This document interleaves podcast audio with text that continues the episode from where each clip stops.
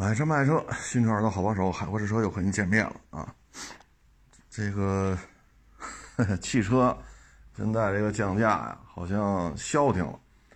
三月份的价格战呢，大部分啊都一后缀，就是仅限于三月份。所以到了四月份呢，三月份那些价格战的那些措施呢，基本上就没有了啊。那现在。只能说是一个博弈的状态吧。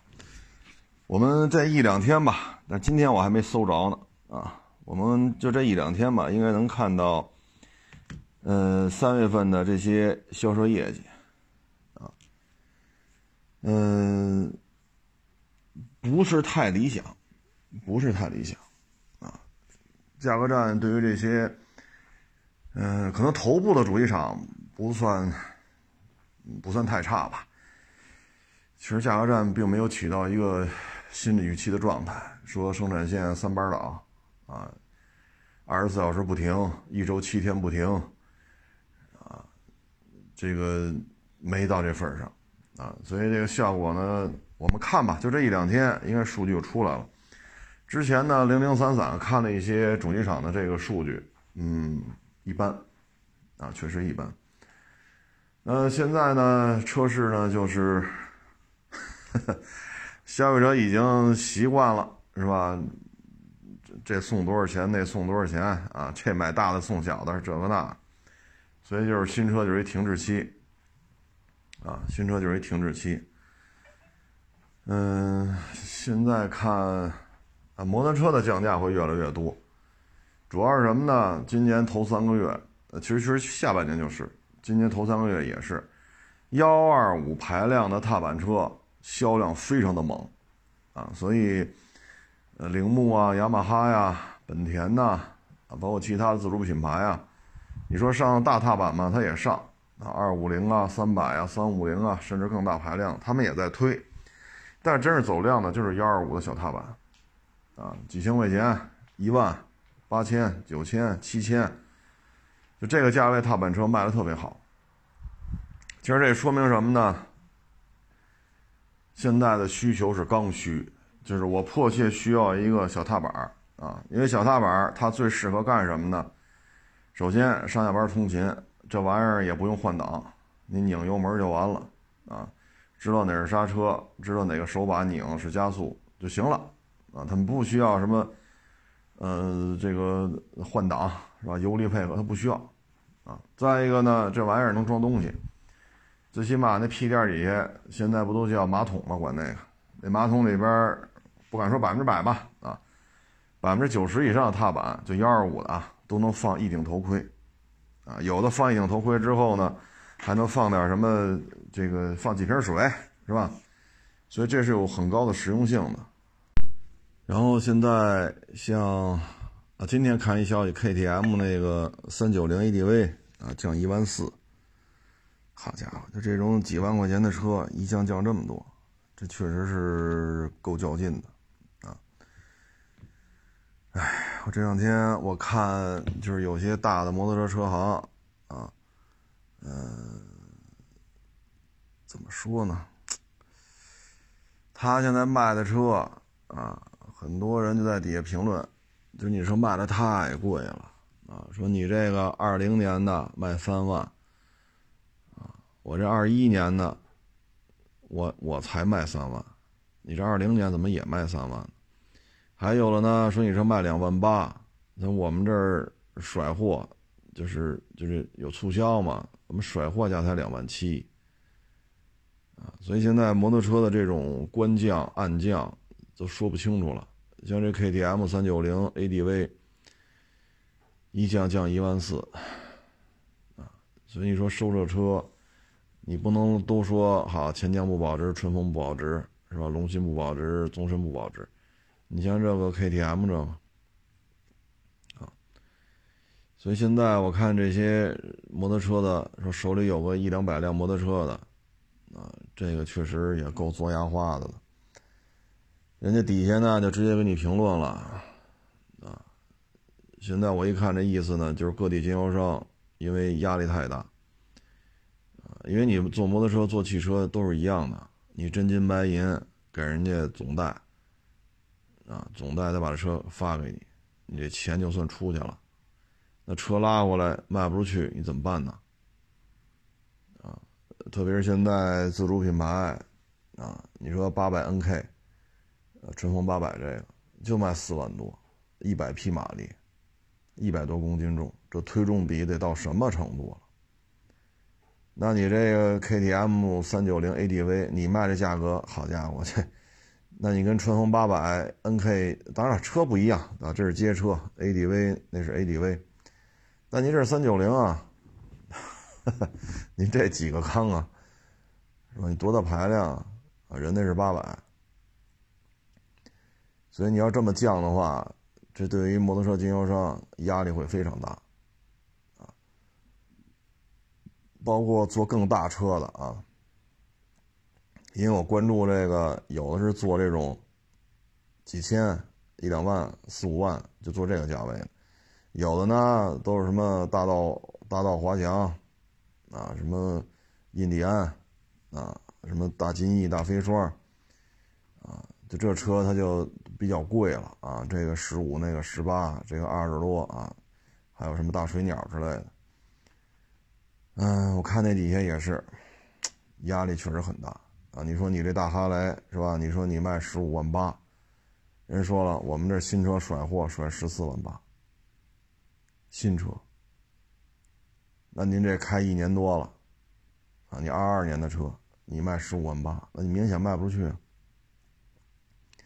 所以现在摩托车，咱们去年年底的时候，咱就录过这节目，就说摩托车经营会出现比较大的波动。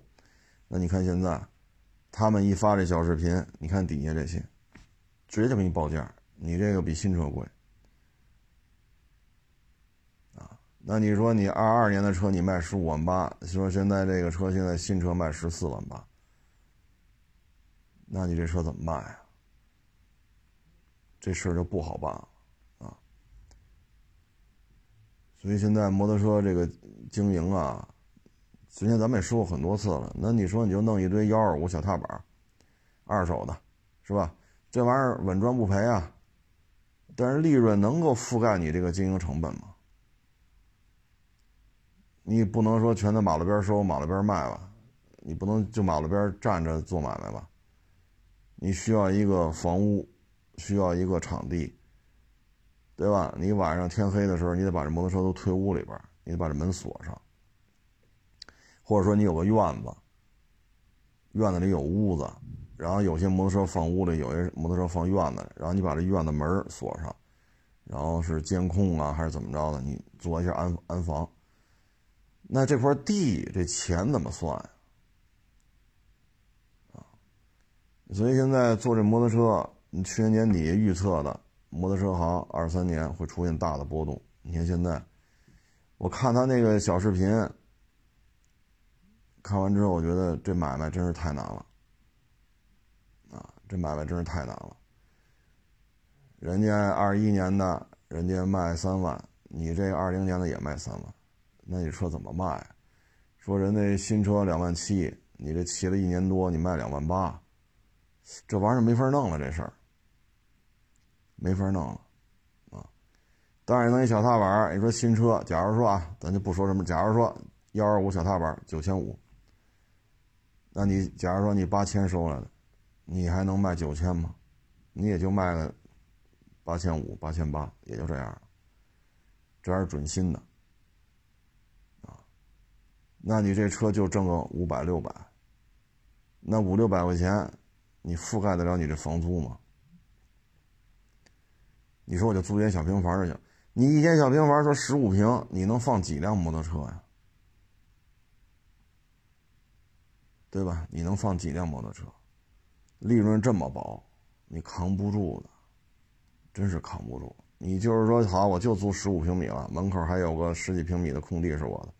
我快进快出，那你要是负担这个，咱就算一些三四线小城市相对繁华的干道，相对繁华的干道啊，主干道、商业街，你弄这一个十五平米的小门脸门口有十几平米的空地归你用，那你这每个月的房租得几千块，几千块，啊，就是三四线城市啊，主干道、商业商业街什么的，那您这一个月没个三五千块钱租不下来，这还是三四线城市啊。那你一台车挣五百，挣六百，那就是说你每个月房租咱按四千块钱算，一辆车挣六百，你一个月七辆车卖出去，才覆盖这成本房租。然后呢，水电呢？啊，你其他一些杂费呢？你摩托车收回来，它总有一些有毛病的嘛。你不能说你收回来所有车都没毛病，你好歹一修，这又花钱，对吧？那这些费用呢？你总有一些杂费吧？你不能说我做买卖，你除了收车卖车，什么杂费没有？那你这个呢？那也说你每个月至少得卖出八辆摩托车。才能平衡掉你的房租、水电、杂费。那八台摩托车，好，你覆盖掉了你这个相相应的成本。那第九辆才是你你的收入。那你在你们当地，假如说八千块钱一个月，那你还得卖多少辆？也就是说，你差不多你每天都要卖一辆。这还是说什么呀？你只赚不赔。那这事儿显然做不到。谁做买卖说我这一辈子只赚不赔啊？你做不到，啊，这样你那几乎就是每天就一辆，或者你每个月你得卖二十多辆，哪儿那么多摩托车都让你收啊？就没人干这个吗？你三四线小城市，你人口基数多少？你这幺二幺二五的踏板，雅马哈、豪爵、本田、铃木啊，就这些大厂的这个。你们你们这个地区一共保有量才多少？怎么就都能让你收着呀？你那你要这么弄，说我一个月我收入不能低于八千，那一台挣六百，你光这个你就得卖到十三台。啊，之前说那个你得，你还得覆盖你的杂费和房租，那你每个月得卖二十多台。那你们当地这些幺二五小摩托准新的，都得。卖给你吗？那你弄不来怎么办？而且你只赚不赔吗？你在你们当地，你能保证你每个月卖幺二五小踏板不低于二十五台吗？然后你才能保证一小平房一小门脸儿。哎，所以慎重。那去年年底咱就拍不是怎么，咱就说这语音节目，一定要慎重，这是要出事儿。现在看，这就是很难熬了，很难熬了所以摩托车圈也不好混。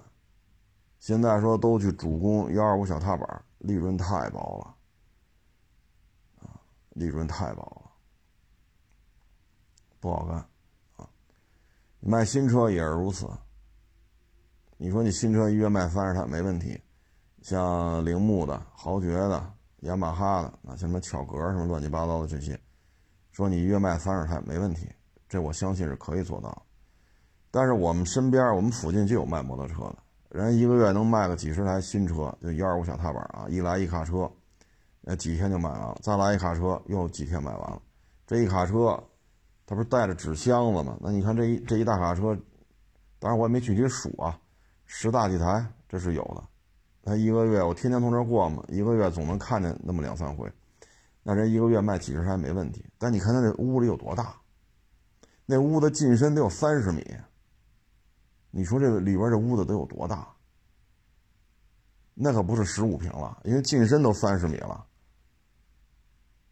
人屋子里摆几十辆，门口院子摆个十几辆，这房租可就不是三千块钱、四千块钱了。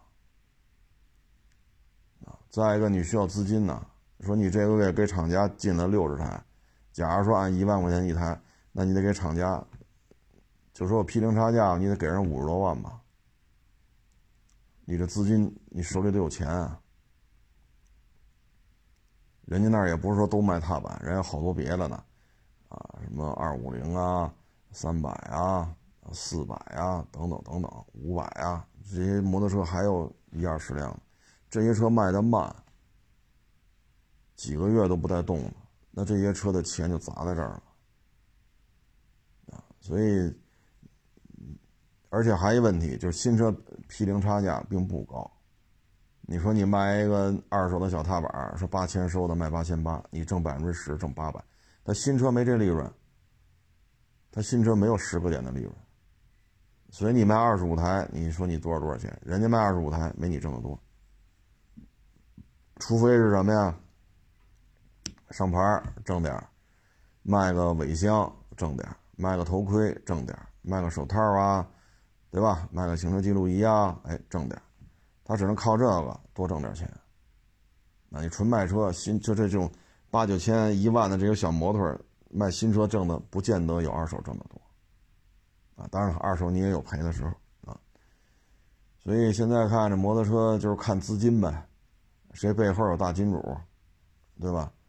大爷卡里边一个亿不在乎，那行，那您要一个亿，那您确实不在乎，啊，反正现在我看了看这个整个这摩托车圈这个形势啊，相当不乐观。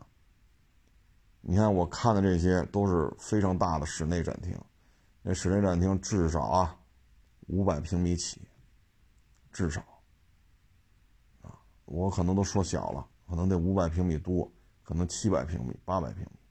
这么大一个室内展厅，各位，这是室内展厅，不是地下室啊，或者地下车库，不是，人家是一层的室内展厅。你放在任何一个三四线城市，说三百平米、五百平米，那您这每个月的租金就是五位数了，这就不是三四千块钱一个月了。你这么一个展厅，你一年三五十万，其实收入都不多。那你三五十万的话，你每天成本房租就按一千块钱算吧，每天就得一千块钱啊，所以每天你至少得卖两辆摩托车，就像这种小踏板啊、二五零啊、四百啊，你每天至少得卖两辆，才能平衡掉房租、水电。因为你五百平米开灯，这个像我原来在地库一千一百平，你要就这么开灯，从早上八点多开到晚上八点多。一天电费三位数，一天电费就三位数，因为我都租过这些地地库嘛，我知道这个电费有多少。啊，你平衡一下你的这个水电费吧，那您这咋整？啊，一天至少卖两辆，然后你还有三四个销售，你还有财务，你还有机修，啊，你给人做保养这个那个，然后。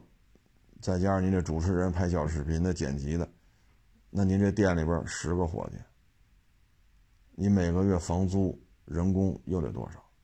所以你现在如果赶上新车这么降，人家二一年卖三万，你二零年卖三万，人家新车卖两万七，你骑了一年多卖两万八，啊，或者说一年多人家新车卖十四万八，你一年多的车你卖十五万八，这种情况一旦出现。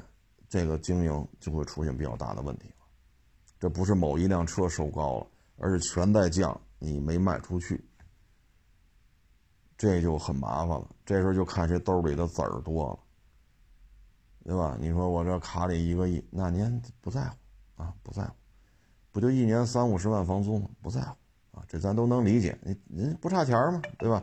咱没见过一个亿，咱不知道一个亿啥概念。人家卡里有，人不在乎，不就三五十万房租吗？我这一个亿放银行，一年利息得多少？我就喜欢玩，我就喜欢弄一屋子摩托，我就喜欢跟玩摩托的聊，那人家就图个乐。那咱们，咱这个是吧？咱这吃盒饭的主，咱就别跟人家比这个了。所以就是，摩托车现在经营就是这么一现状，昨天呢，我在微博上发了一个。就是说有好几千，这个什么杂志社的编辑，哎，汽车媒体的老师啊，什么编辑部主任啊，说是在哪个求职网站上一筛，五十岁的啊，筛出好几千人。哎呀，看完之后也是很感慨呀，因为我这岁数跟他们也差不多了，我也快五十了。不容易啊，啊，你说家待着吧，他有些人家里边他有房贷，有车贷，啊，你这个岁数的基本上就是十几岁呗，这孩子十几岁，二十啊，可能还上学呢。那孩子上学就意味着他是花钱啊，他挣不了钱啊。你要是说五十岁呢，那父母的岁数比较大了，七十多、八十多了，那这个肯定需要人照顾了啊。你不能指着说七老八十了出去干活去，这也不现实，哪个老板也不敢雇啊。哪个老板敢雇佣这么大岁数的？正在自己这上班，要出点什么事儿，这是吧？所以我我都看完之后特感慨，我也能理解啊，因为比他们小不了多少啊，不容易啊。这个岁数的话，你像两千年啊，那会儿可能就三十多，他们这个年龄吧，就别他们我们了，反正就这个年龄。应该是经历了报业，嗯，杂志啊，这个最疯狂的时候，啊，经历了这些。你比如说《精品购物指南》《北京晨报》，啊，什么这这，呃，这个当年是吧？他要北京地区应该都知道这些报纸，呃，什么《法制晚报》，啊，那会儿《北京青年报》还搞了，现在《北京青年报》还有啊，因为这是应该算是政府办的吧。啊呃，北京青年报那会儿还有小红帽嘛？小红帽专门有自己的配送体系，它是独立于邮政的，独立于邮政之外的。然后呢，它通过小红帽配送呢，你也可以订别的报纸杂志。然后他还送什么牛奶、酸奶，还有一些就类似于现在这个物美搞的这个多点，也可以送一些吃的什么的。这在。十五年以前吧，就在北京也是解决了很多就业。那会儿我们家也订这报纸，给我们家送报纸的是一个，就是腿有一条腿不太方便，是一老哥。啊，走道儿就能看出来，所以他老骑一个自行车挨家给给大家送。他也解决了很多人的就业，啊，其实就是现在外卖的一个早期版本，但是它依托于报业。那现在报业不行了，所以小红帽早就不知道咋回事了啊。那会儿疯狂，很疯狂，高速发展。像精品购物指南，当年精品购物指南，我忘了那叫什么了，就是负责广告招商嘛。啊，那主真是挣钱，好家伙！哎，然后报业迅速衰落。杂志呢，应该是零八年到一零年就是由盛及衰，啊，因为零八年到一零年，可以说是零五年吧，零五年到零八年是网站跟杂志之间的这种抗衡，啊，网站呢从不行到行，杂志呢从傲视群雄，谁都瞧不上，到逐渐必须认可网站跟自己平起平坐。到必须认可自己不如网站，这都是，这都是，是吧？就一个客观规律。我记得那会儿杂志的老师是瞧不上网站的，啊，一说就是你看你们那张照片拍的，你那感光度对吗？你那光圈对吗？啊，你这快门这个那，就就每张图片都说你拍的不好。啊，那会儿杂志的摄像呃，这个摄影老师那都是腕儿，大腕儿。啊，你比如一台车，这个山路当中过这弯道，啪一张拍下来，周围啊这个景色，因为是虚的嘛，是焦点是对在这个车身上的，焦点是在车身上，周围是虚的，但是车的颜色和背景的颜色特别的好看。特别的好看，虽然背景是虚的，但是选的这个色彩，背景这个自然自然景物呈现的色彩和这车的外观颜色之间，在这个光线下，正好光洒在这台车身上，就这一瞬间，这照片特别漂亮。那会儿杂志的这些这些摄影摄影老师，这个水平确实很高，所以根本瞧不上网站。什么呀？你这照片拍的，你不就是没拍虚吗？没拍虚了就能上什么呀？这都是我亲眼所见。但是呢，到了一零年就不行了，啊，人家厂家愿意出钱找你做广告，就逐渐逐渐开始倾向于网站了。到了一一二年、一三年，就发现报这个杂志的这个广告就明显低于人家了，就同样的这种新车的这个广告，给你的价钱就很低了。到了一五年、一六年、一七年，很多杂志就不行了，啊，原来可能一年我这儿编辑部是吧？编辑、编辑部主任、副主任、资深编辑、试车编辑、试车总监，呃，美编、摄像、发行，对吧？广告、财务、人力，啊，设备，我就这点人，可能三十来口子吧，啊，三十来口子，我一年原来是两三千万。甚至于三四千万，我一年广告收入这么多，那你在十年前三四千万的广告收入，你养这个三四十人，这应该说小日子过得也不错，啊，你想一三年，假如说啊，一三年每人一个月开一万，年终奖再发一万，那一个员工一年的费用也就是十几万，那你三四十个能有多少钱？但是你广告收入能有三四千万，那是挣钱的。但是，再往后就不行了，就两就三四千万、两三千万、两千万、一千万，然后很多杂志就没了，它覆盖不了它的成本了，啊，特别是一五年、一六年吧，自媒体开始茁壮成长。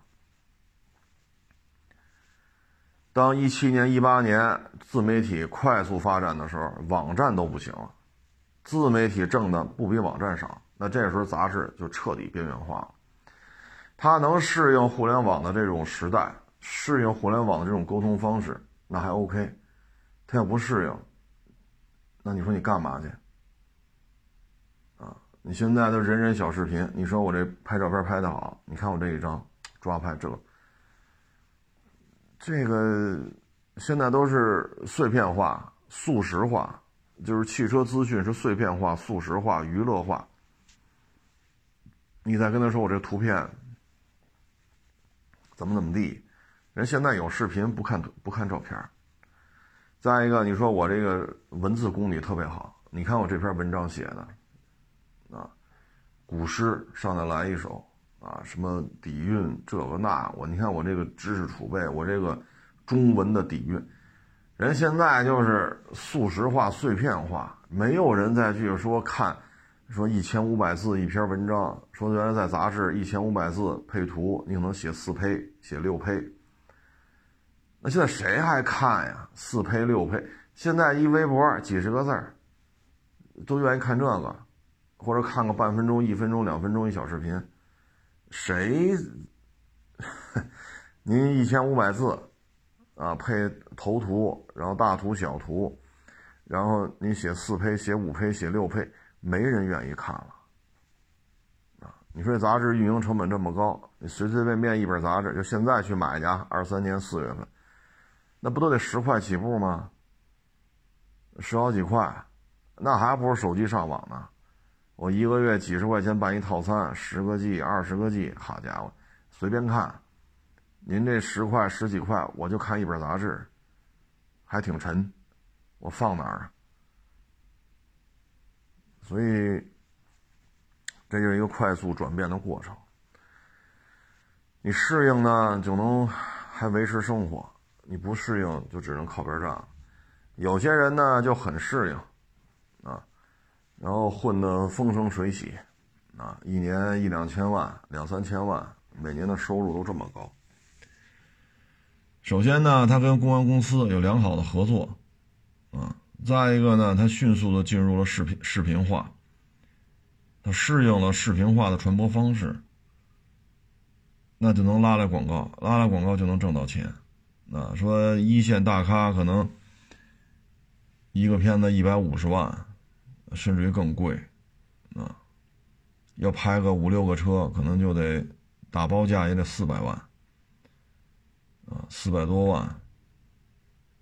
那这是头部的这几位，啊，就天天炫富。啊，天天人生导师啊，呃，这边拿了厂家的钱啊，缺点不说，全是优点，或者说拿了这个厂家的钱，说那个厂家的车全是缺点，啊，把网友哄得一愣一愣的。这边跟网友这儿跟网友这儿炫富，你看我这豪宅，你看我这豪车，你看我这块表，对吧？你看我住这大别墅，天天搁这炫，啊，等于这边拿网友哄着玩，弄流量，找厂家要钱去。这边挣了钱了，又跟网友这儿炫。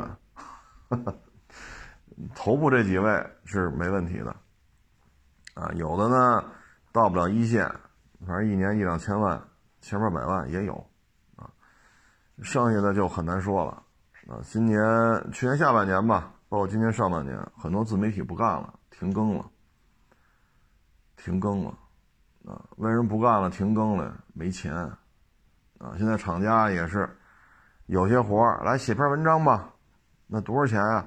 哎，咱们先建立个联系，行吧？以后有商业活动呢，咱们好确认一下，是吧？大家都合作过，说白了就是白嫖。那这时候作为自媒体来讲，你干不干吗？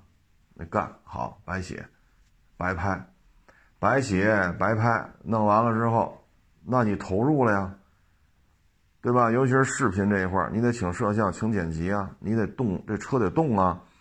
然后他是给你一试驾车，试驾车好，你得有车追拍吧？这么一一通下来，摄像、剪辑、动态拍摄，这个那，这是有费用的了。那厂家说了，以后建立合作嘛，是不是？得，这活白干。要不然呢，让你来一趟，来一趟参加试驾活动，你去了，屁颠屁颠，你看到没有？厂家名单里有我，去了，去了之后啥也没有，车马费没有。就是吃住全管，机票全管。那你从你们家打车去机场，一来一回二三百块钱；要么你坐那机场线一来一回这机场线地铁票钱都得几十啊。然后搭你三天功夫，一分钱没挣着，还搭了打车钱，或者说机场地铁专线。三天的时间，啥啥钱没挣着，还搭进钱去了。你说你是高兴，你是不高兴？你可以发朋友圈，你看没有？这个品牌请我了，我来参加试驾活动了，哦耶！那个品牌请我了，我去了，这个那，哦耶！最后你月底一算账，你参加这三个其他城市的试驾活动，你光打车费搭进去一千块钱。因为首都机场，你除非你住在首都机场边上，或者说大兴机场，航班就在大兴机场起飞，你就住在大兴，那行，费用低一点。那你住的比较远呢？一打车单程一百五，回来一百五，三百。去三回九百块钱，然后在当地有些东西你再买点纪念品，这那好，三个活动一千多，那这边挣钱了吗？你发朋友圈一看，嚯，这个三亚一趟，大理一趟，是吧？这个什么这这儿一趟那儿一趟，啊，九寨沟啊，什么这那这这。什么上海、大连，好，您这不亦乐乎，满处跑，觉得嗯不错不错，那挣钱吗？月底一算账，好家伙，您去了这三次活动，打车搭九百，在当地再买点这个那个，又花了好几百，这月光这开销将近两千，然后蹦子没挣，写了六篇软文。这个说先先建立联系联系，那个说先建立联系，这个说写篇软文给你一千，给你五千，给你一万，给你十万，结不了账，太多了。啊，说今年二月份你写的软文，明年春节你你都拿不着钱，但是在这期间你是一直得有费用啊，对吧？你最起码自己你得吃饭吧，你不能说今年二月份的活儿。明年五一给我钱，那今年二月份到明年五一，我一口饭不吃，一口水不喝，这也不现实吧？那你有些活儿你需要刚才说的打车费啊，包括你这个请摄像、请剪辑，这都是费用啊，啊，然后你开着车到处跑，这牵着油钱、停车费、高速费，这都是你的开销啊。那你这怎么弄啊？说这个月好，我我接了俩活儿。一个三千，一个八千，啊，我这也上万了，多美！拿着钱了吗？拿着钱了吗？所以呢，就是做，要么就做短视频，啊，然后短视频有商业合作，有些短视频商业合作做的很多，三百六十五天，短视频他可能得接上百个活啊，这个三万，那个五万，这个八万，一年下来几百万，但是从纸媒转到这个，很多人适应不了，很多人适应不了，那适应不了怎么办？那这就做不下去，啊，你像我们这弄着车，对吧？通过车挣的钱，我可以负担这些小片子，啊，这小片子的制作费用我能负担。那，那那您没有这车行这摊买卖，你怎么办呢？啊，所以，我一看完我也特，哎呀，特有感受。五十岁，啊，文字编辑，汽车媒体的什么编辑部主任。副主任、资深编辑，哎，看完之后真是挺感慨的。一说也好几千人，他通过那个求职网站大数据一筛嘛，就筛出来这么多。看完了也真是，那你说这些人，啊，风华正茂的时候，那也是汽车媒体里的骨干呢，啊，你看二十年前，三十来岁，那肯定是骨干呢。啊，也见证了中国汽车媒体的高速发展、更新迭代，也见证了中国汽车的发展、更新迭代。等到五十岁了，唉，发现一无所有，也不能这么说吧，反正就是没有工作了啊，也不能说一无所有。但凡手紧点的，别高消费的，可能在房价低的时候也买了房子啊。只不过呢，需要现金流。那你孩子怎么办？老人怎么办？五十了啊。你除非你生孩子生的特别早，啊，你二十三四岁就生了，那现在这孩子也二十多了，那上班了。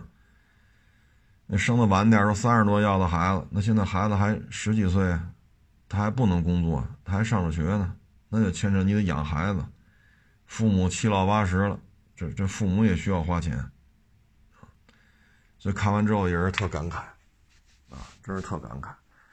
你说这个社会残酷也好。你说这个社会很现实也好，都对，说的都对，但现状就是这样，啊，反正现在就是一个缩量的经济，不是增量了，啊，也不是固有状态了，现在都是在收缩。嗯，你包括前两天看了一个数据啊，阿里、京东、腾讯，呃，头条系，头条系呢，包括今日头条、抖音、西瓜。皮皮虾、懂车帝啊，这是头条，都是一个老板。看了一下他们那个今年是几月份？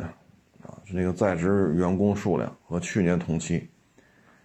啊，你看一下这些数量，你再看一下这两天不是那个麦当劳什么的不也要裁员吗？大规模裁员，包括什么 Facebook 啊，这也在大规模裁员。那一裁就不是十个八个了啊。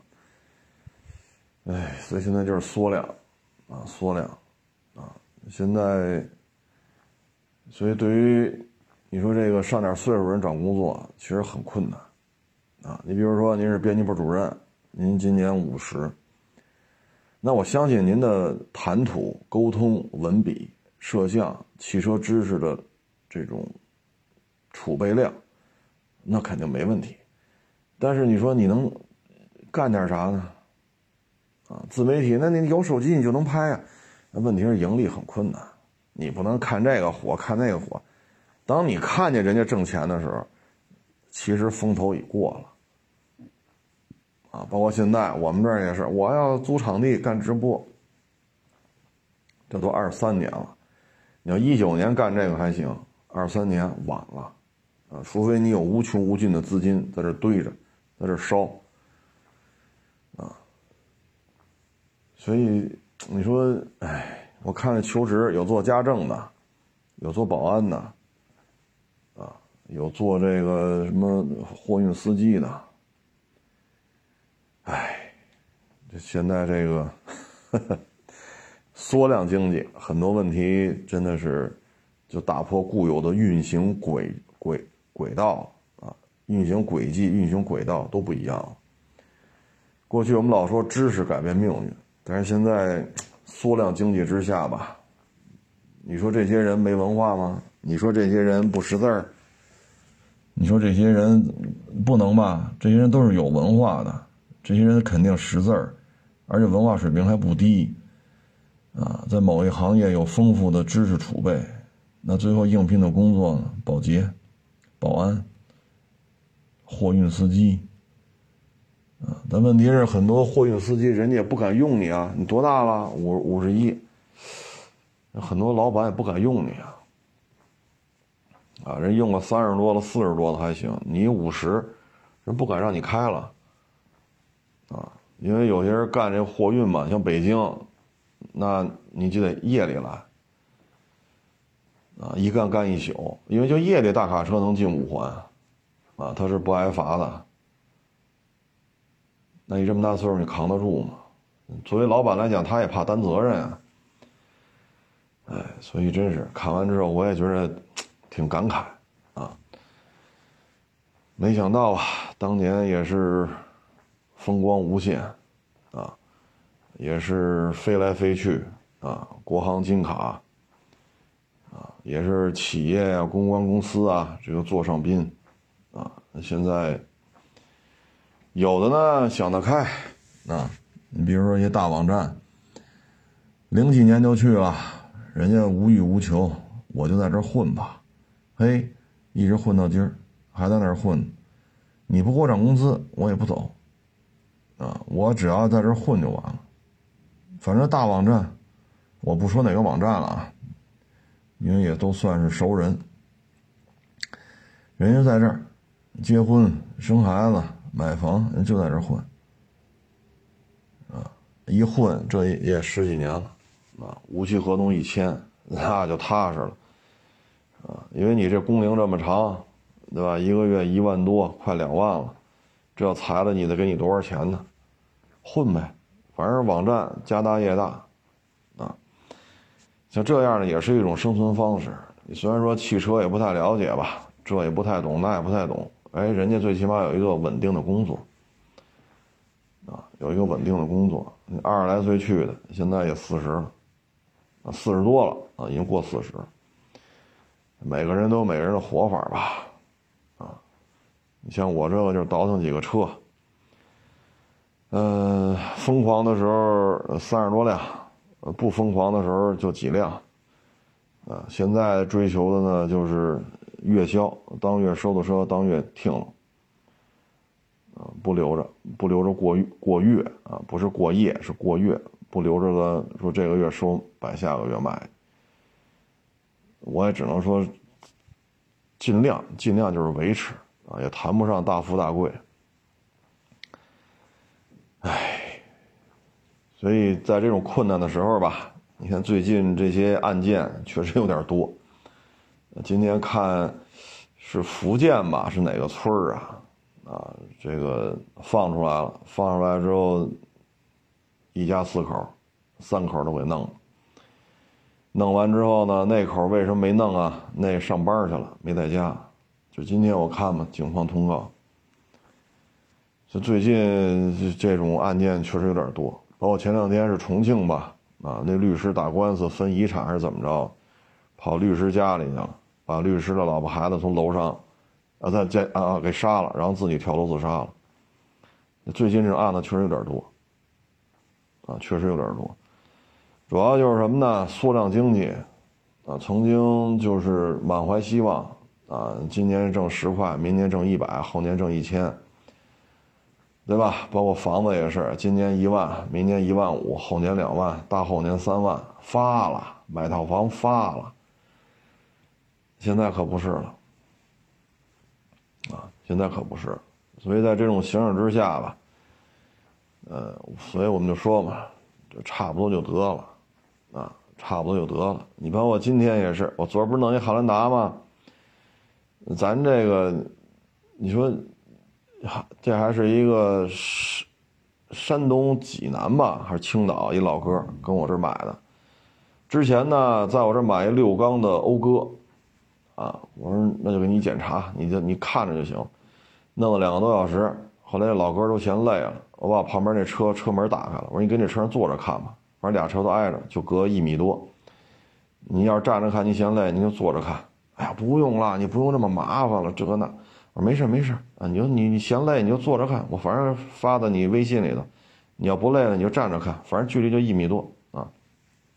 弄了两个多小时，特满意，啊，当着你面检查嘛，啊，足够细致。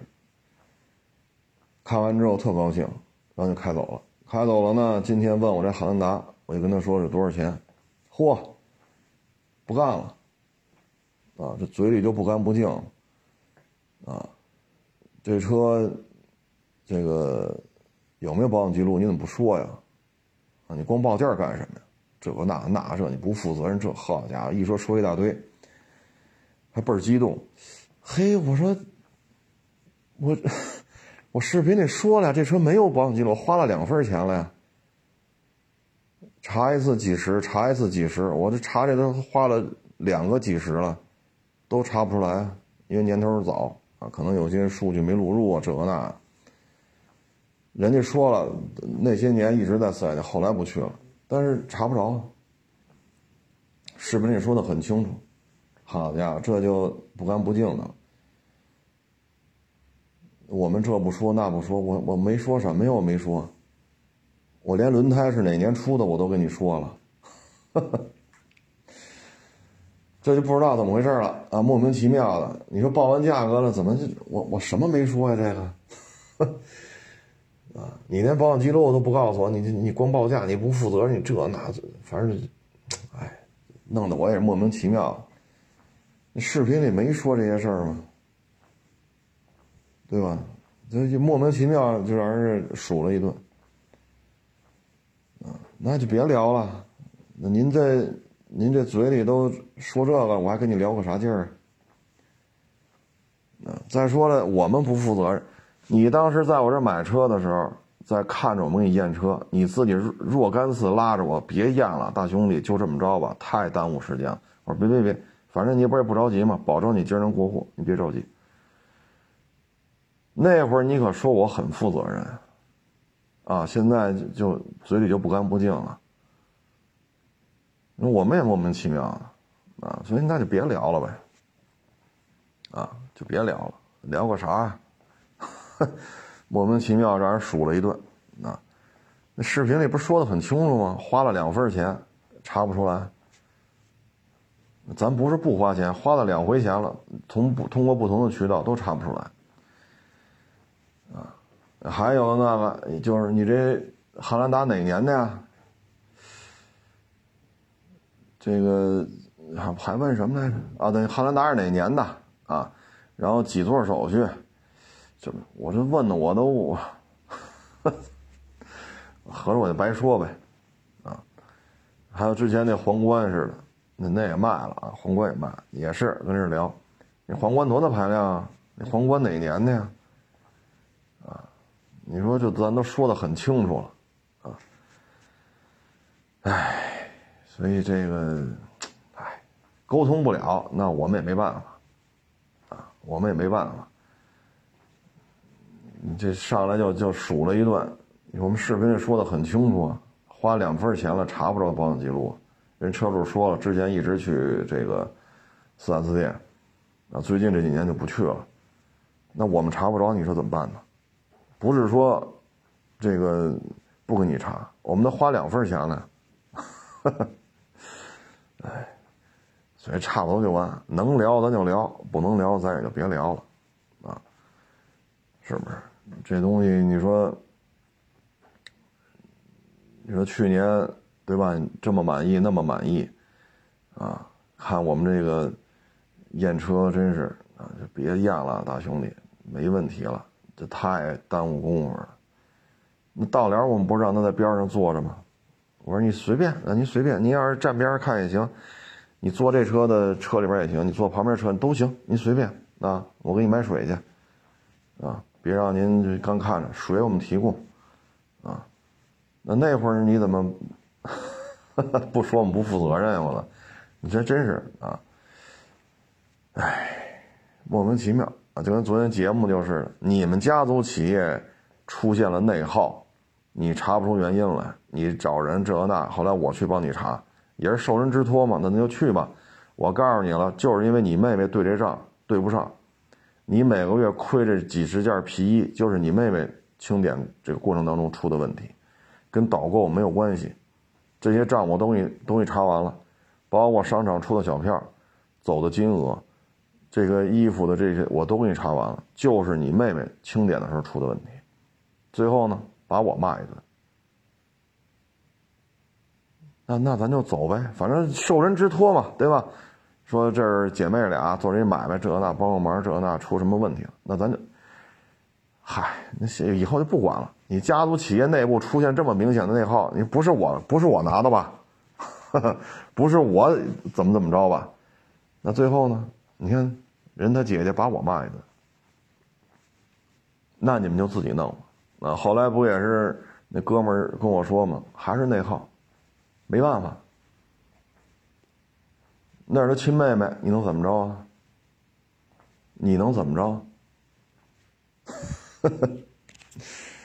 哎，那他弄不了他妹妹，他骂我。你瞧这事儿，哎，所以这这这有时候就经常会出现这种莫名其妙的事儿啊。你包括那个买我们讴歌六光，我好我我还给他报完价啊，因为这都买过车嘛，我底下还给他正说拿拿那个给他写那个拿拼音嘛，给他写点别的呢，啊，说车况不错，这个那个，啊，就后轮胎是一，我这样是好，人家语音发过来了。你他妈不负责任，这那那，我去，我说得了，别发了，发什么呀？莫名其妙的啊！哎，所以这个差不多就得啊，差不多就得。其实你说什么叫不负责任呀？我就说了，全程电保，保养记录到今年，你来买了吧，买完了，交完钱了，我告诉你没有。没有记录，或者我就拖着啊，手机丢了，这个那那这，等你过完户了，你自己去四 S 店查，你也查不出来，这叫不负责任。我们发小视频都说了，花了两份钱查不出来，我何必说这个呢？我不说这个，这车还好卖点啊，说这个影响这车的售卖，对吧？所以这个与人打交道啊。不是说在这儿买过车卖过车就一定还能聊得来。你像这个，啊，我还报完价了，我还正拿写字了。我说车况不错，啊，底盘连划痕都没有，瑕疵可能就除了喷漆多之外，可能就是俩后轮胎，但俩后轮胎磨损也不重。我还一个字一个字跟这敲呢，人家语音过来了，这嘴里就不干不净了。所以这个行业它也有它的一些，对吧？你说，唉，所以有些事儿啊，没法弄，啊，没法弄。还一事儿就是张家界这个景区啊，今天也是看通报，四个人集体去跳崖自杀，三个跳下去了，另外一个被别人给拦下来了。哎，现在这种缩量经济啊，哎，都不容易。你说哪个行业容易？啊，二手车现在这个抽抽成什么样了？所有的二手车电商平台，啊，没有一个盈利的。包括前两天那网友发给我那个某某拍车，某某拍车。不给他过户是怎么怎么着？拖了什么四十天五十天，然后要说法去。那某某拍车屋里不是一堆人吗？要揍他。然后这时候他才把手机拿出来拍，可是前面没拍着啊，就是一堆人围着他，让我给发，我也没法发，因为你没拍全，也不挣钱，还惹这各种事儿啊！像现在。整个过户量都下来了，都是都是在收缩，啊，都是在收缩。你包括这大的大车行，这不是前两天收车吗？都把我给惊着了。你以那么高的价格收，行，咱咱认怂，对吧？您能出高价，咱认怂，没办法，这就是谁出的价高卖谁。但是你给人钱了吗？一分没给。完了还跟车主要钱，让车车主交钱，合着这么高的价格，几十万的车，几十万的车手续车都给人家一分钱没打着，还得给这车行一笔钱。好家伙，你说现在这二手车这么干，我可真是，这这这就没法弄了啊！要这么如果都这么干，那我这买卖也可以关了。啊，这我也干不了了，啊，你说这这，所以现在缩量经济嘛，啊，很多事儿都不好干，